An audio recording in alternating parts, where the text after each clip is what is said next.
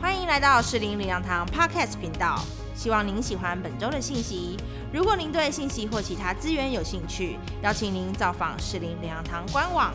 祝福您在以下的信息中有丰富领受。啊，这个月是我们的宣教月，那么其实呃，题目是讲。宣教月才是我们所有的月最重要的一个月，因为耶稣他就是宣教师。耶稣来到地上，他就是把天父对人类最伟大的计划完成。耶稣付上最大的代价，为了要完成上帝对人类的救赎。所以，对上帝的心中最重要的事。最重要的是，对上帝里面最核心的是，就是他愿意万人得救，不愿意一个人沉沦。我们每一个弟兄姊妹，你都明白，你在公司上班，你一定要抓到你公司最重要的核心价值，你的公司的核心产品、核心竞争力。你这样一个公司，不要老做一些外外外围的事情。要知道这个公司的存在，这个公司的努力的追寻的目标，对基督徒来讲，说真的，你如果关心上帝，抓住了上帝的心跳，如果你的心跳跟上帝的心跳是同样的节奏，你一定会进到上帝最大的丰盛和权柄的里面。上帝一定要把最大的资源、最大的丰富赏赐给你，好让你能够去完成上帝的托付。所以有人说，呃，上个礼拜我们讲到打发差遣，很多人很害怕打发差遣。哇，差遣我，哇，我就忙死了；差遣我，我就惨了。我要到非洲，哇，我一辈子就难过。弟兄姊妹，你搞错了。差遣表示有托付，表托有托付表示有什么？有供应，有资源。老板打发你去做这件事情，老板不是把最多的资源给你，好让你去完成吗？没有一个老板傻傻瓜到要叫你去做一个事，不给你不给你资源，不给你呃帮助，不给你，然后就希望你失败。没有的。如果我们愿意被神打发、被神差遣，就是去表示神在我们身上有一个托付。当上帝有托付在你身上，神就会把你所需要的一切来祝福、来供应你，好让你能完成。你们看到四零零，看到我们的教会。牧师是谁？怎么能够盖一个这样的堂？不是，是因为我奉差遣，所以上帝把最大的资源、最多的供应赐下，好让我能够完成上帝的托付。所以弟兄姊妹，盼望你能够有聪明，来到这里，不要只求周边的。哎呀，有一点平安哦，上帝，我们家阿毛哦，要明天要考试，很重要，祝啊，祝福他考试。当然这很好。如果上你回应上帝，你照顾神的家，你完成神托付，管你家是阿毛三个阿毛五个阿毛，上帝要让他考建中，就这都是上了啦。没有考建中也没关系嘛，你这你考让他考建中做什么？不就是希望他有美好人生？上帝说，美好人生在我不在考建中，不在考台大，美好人生在上帝那里，神才是你儿女美好人生的保的证呃的。呃，保证。愿我们基督徒，我们一定要明白，不要信了耶稣都在外面周边转来转去。让我们进入上帝的丰富。上个礼拜我们听见了那两位宣教师的见证，我们非常的感动，我们非常的感动。特别那位牙医的宣教师，他讲到。教会的历史不是在舒适中所缔造的，教会的历史是在爱心与信心里面走出来。所以他鼓励我们每一个人要跟耶稣一起来写你的故事。他已经跟耶稣写了他的故事，我们不要老看别人的故事，让我们也跟耶稣写我们的故事。弟兄姊妹，你信耶稣，你有你跟耶稣有故事吗？你会跟神说主啊，让我跟你写。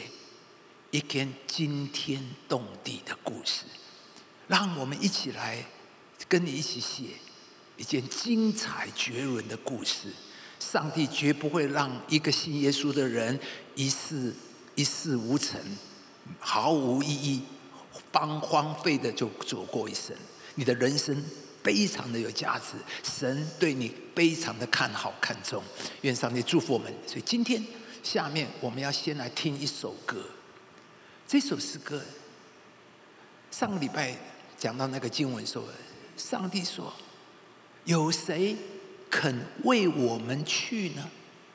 以赛亚回应说：“我在这里，请差遣我，请差遣我。”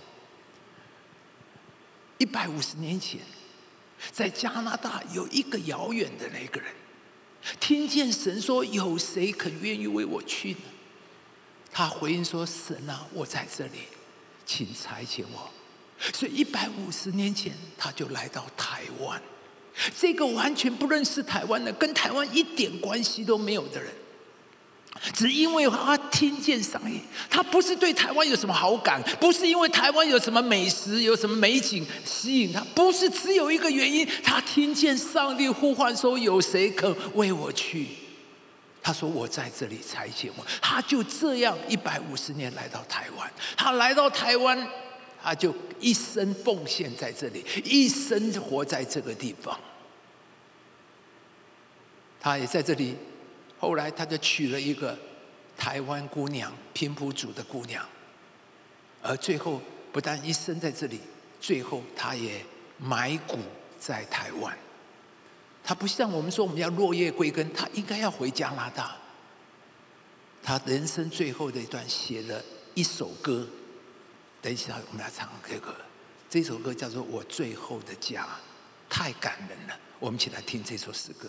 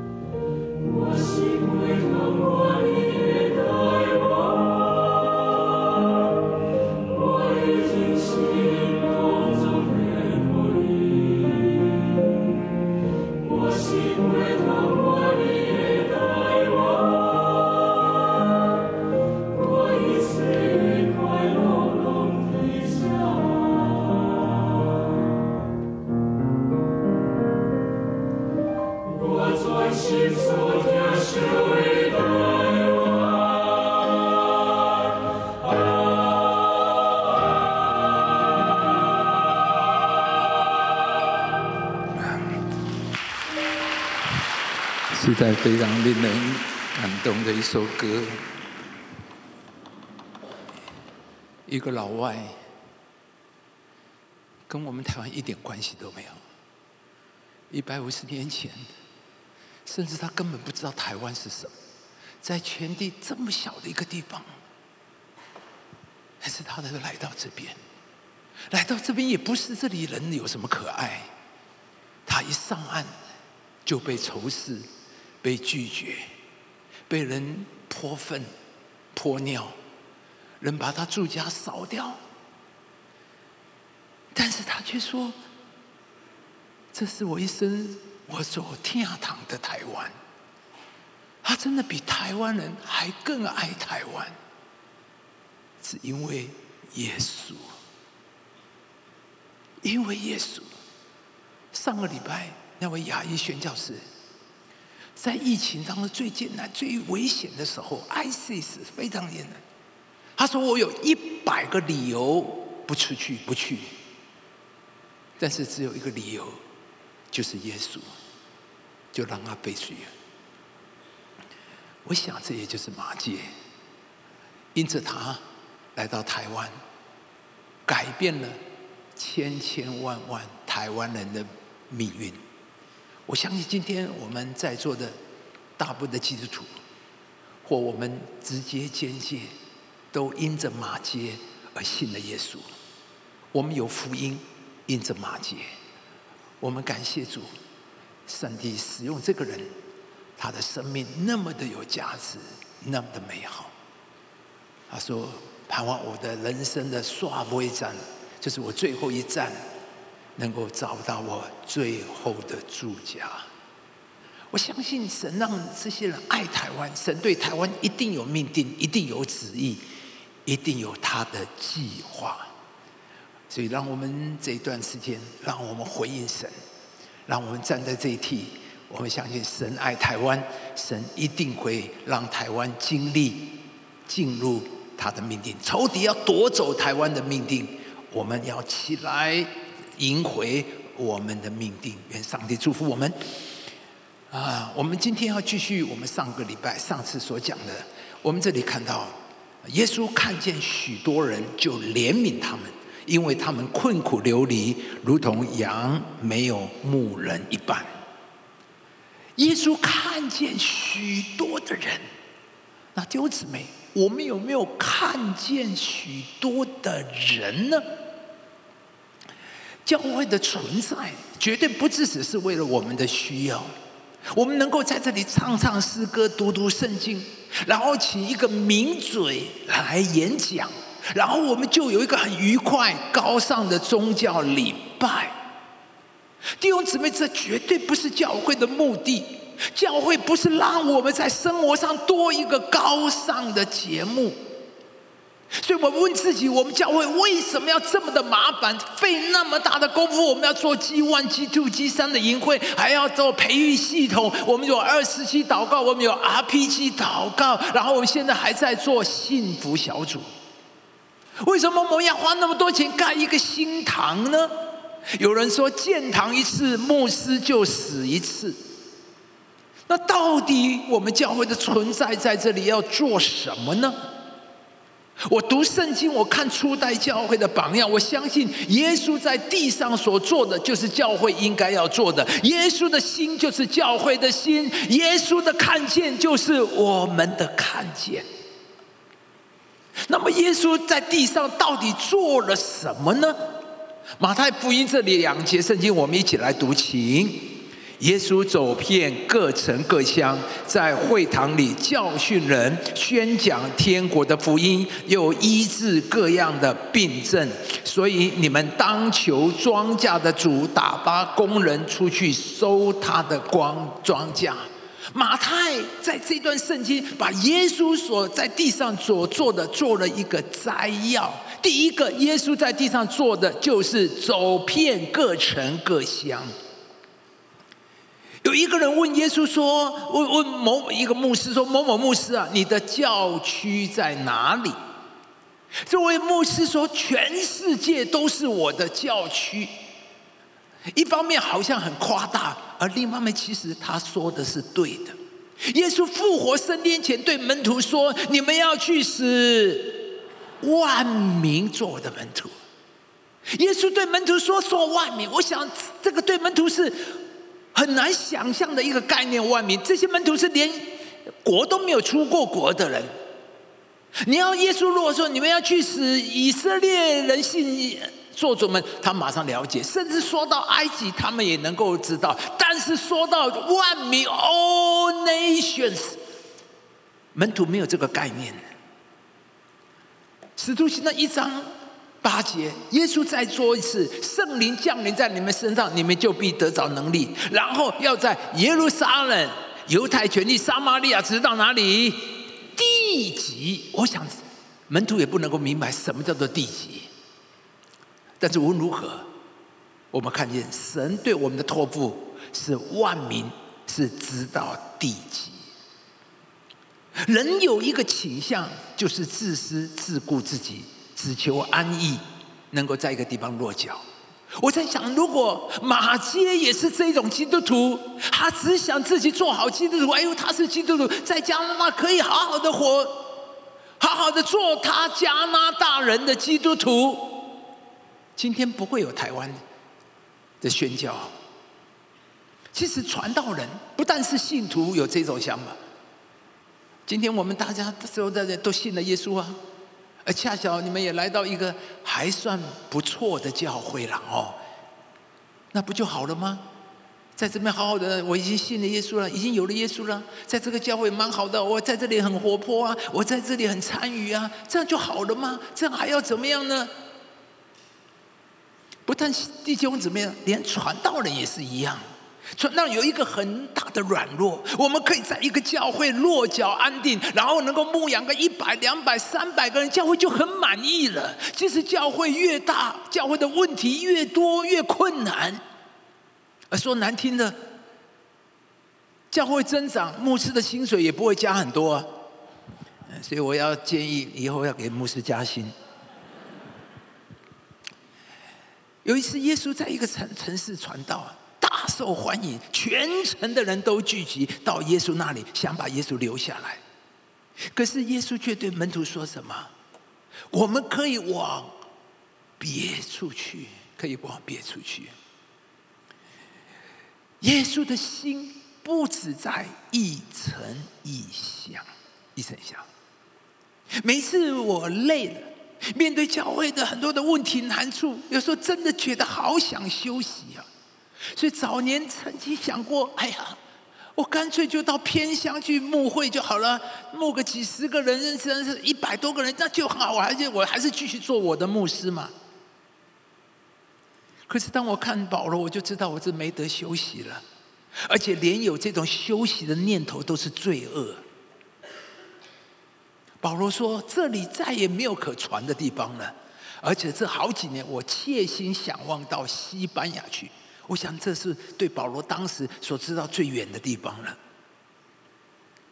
所以我就想，保罗啊，你已经传道二三十年了，而且你已经旅行布道宣教的，也都跟你传遍了，而且你做的非常的成功，你的教会到处都建立了。现在你年纪大了，可以退休了吧？”说真的，保罗退休，没有人会怪他，没有，大家都觉得他应该退休了，做了一辈子的宣教师了。我想我也应该可以退休了，我做了四十年，有没有人上班上四十年的？不多吧？我已经四十年，如果我现在退休，有人会骂我吗？同情我一下嘛！我已经做了四十年了呢。可是保罗却说。这几年我心切向往到西班牙去，只要有人还没有听见福音，保罗就永远不停止。耶稣是走遍各城各乡。保罗说：“我从耶路撒冷直转到伊利里谷，到处传了基督的福音，现在还想到西班牙去。”好多年以前，有一次我跟着教会，我们一起去新加坡参观 FCBC，呃，邝建雄牧师的教会。那时候他才四五十岁哦。有人就问他说：“你的教会短短不到十年，已经成长到七八千人，你满不满意？”你觉得你的教会够不够大？他说：“只要有一个新加坡人还没有信耶稣，我的教会就不够大。”我被他的话所说的所激励，弟兄姊妹，对一个才四五十多岁的人，一个有七八千人的教会，他够功成名就了吧？他的事业够大了吧？他实在不用再那么的辛苦努力。可是他说，只要有一个新加坡人还没有信耶稣，我的教会就不够大。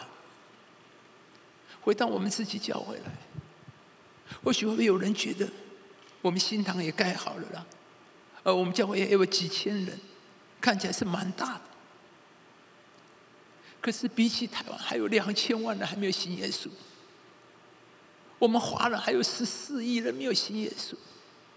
我不晓得从什么时候起，这两千万人没有信耶稣，就一直在我里面燃烧着，然后我没有办法停下来。虽然我们的教会辛苦努力做了这些建起来，可是好像没有仔细那两千万人、十四亿的华人还没有信耶稣，总是在我里面搅动。我相信上帝一定不会放弃华人。世界上最多的族群就是华人。我说上帝啊，我英文不好，在地上哦，寸步难行，好难过。可是，在天上，我们讲国语的人会最多。上帝，天堂主流语言是国语，因为我们华人最多。所以我们会有最多人华人信耶稣，按比例来说的话，所以我知道神绝对不会放弃台湾，神绝对不会丢弃华人。我们还有十四亿、十六亿的华人都没有信主。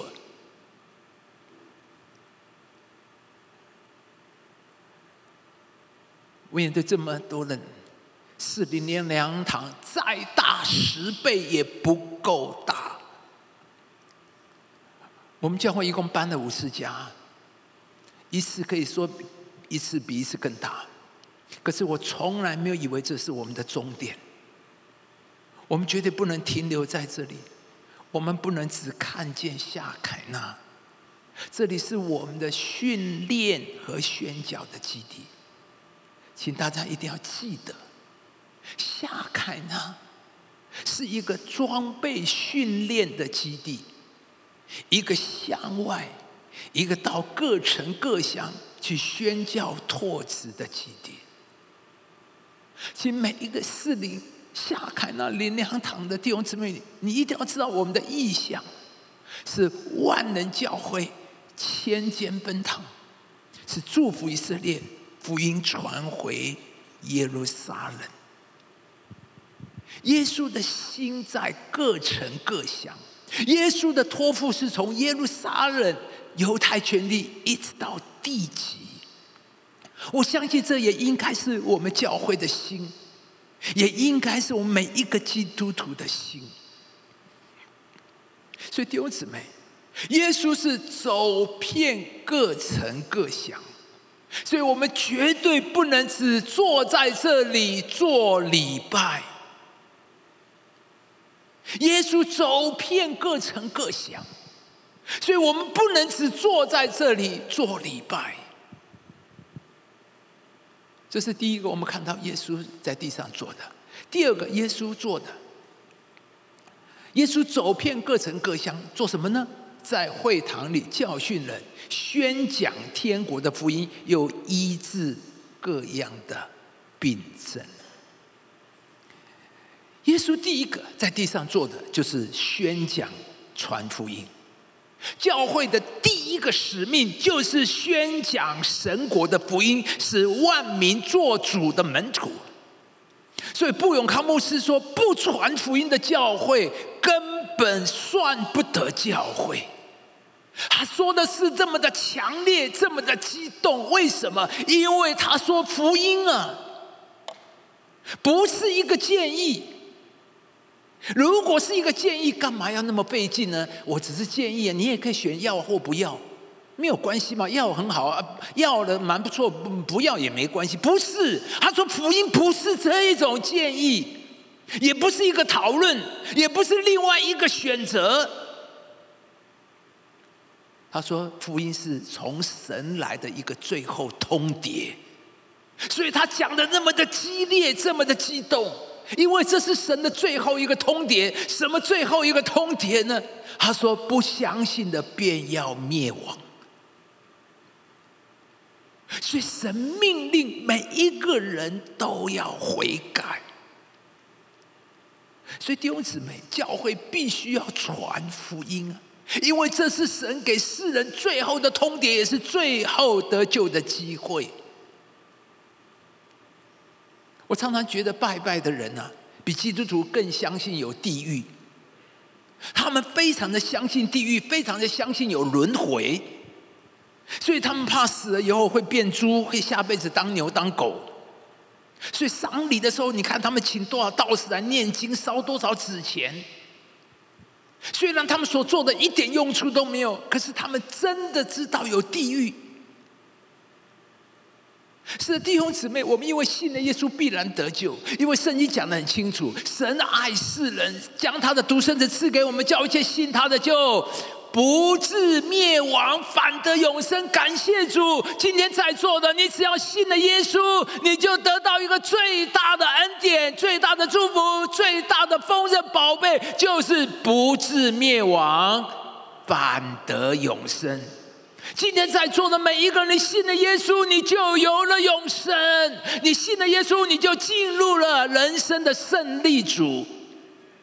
当你人生结束的时候，不管你地上如何，就让当日结束的时候，上帝就要把你接到永恒那里去。所以我们感谢主，基督徒啊，你是信的人是很幸福的。千年来，这帝王所有的最有富裕、最强大的人都在找一个永生，而求而不得。而我们基督今天在座的每一个人，我们都比秦始皇强。我们都已经吃了永生的仙丹，我们都有永生，感谢主。所以信耶稣是很幸福的，我们很肯定、很确定，只要在耶稣里，我们人生最终一定是得胜的。我们跑到百米，跑到最后，跑到马拉松最后，我们一定都得奖。每一个人，我们得都得到天国大奖。这是一个肯定，但是一样，对我们来讲，天堂是这样的肯定，永生是这样肯；而对没有信耶稣的人来讲，永死、地狱也是一样的真实确定。信他的人不被定罪，不信的人罪已经定了，因为他们不信神独生的儿子。启示录。他说：“死亡和阴间被扔在火湖，这火湖就是第二次的死。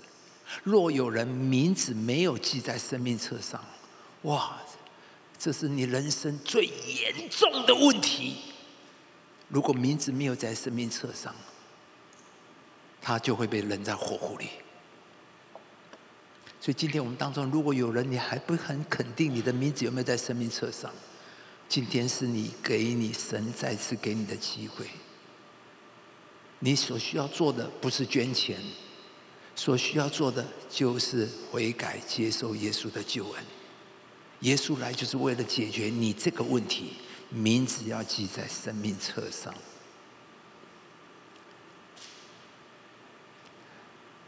这是圣经说的，除非你不相信圣经。你说啊，基督教什么都蛮都好，可是讲这个有没有太超过了？如果你真的觉得这样，下个礼拜真的你不用来了，你来这边是浪费时间。这就是我们的信仰，这就是圣经。圣经说的这样的具体，没有一点点的含糊。只有两个可能，要么就是真的，要么就是假的。要么就是这样，要么就不是这样。对我们来讲，圣经如此说，那你有没有想过，你家里还没有信主的人，将来要去哪里呢？姐妹，你的丈夫的名字有在生命册上吗？你确定他有跟在生命册上吗？你的妻子、你的父母呢？你确定你的父母的名字有在生命册上吗？这是你非常严肃的、很重要的一个问题。你父母的名字有在生命册上吗？还有你的儿女，做父母很多人，你很用力，你花了很大的心力，你最在意的就是你孩子的功课成绩，从小就给他补习这个补那个，很在意他功课很好。我不是我真的很重要，儿女的教育很重要，但是弟兄姊妹，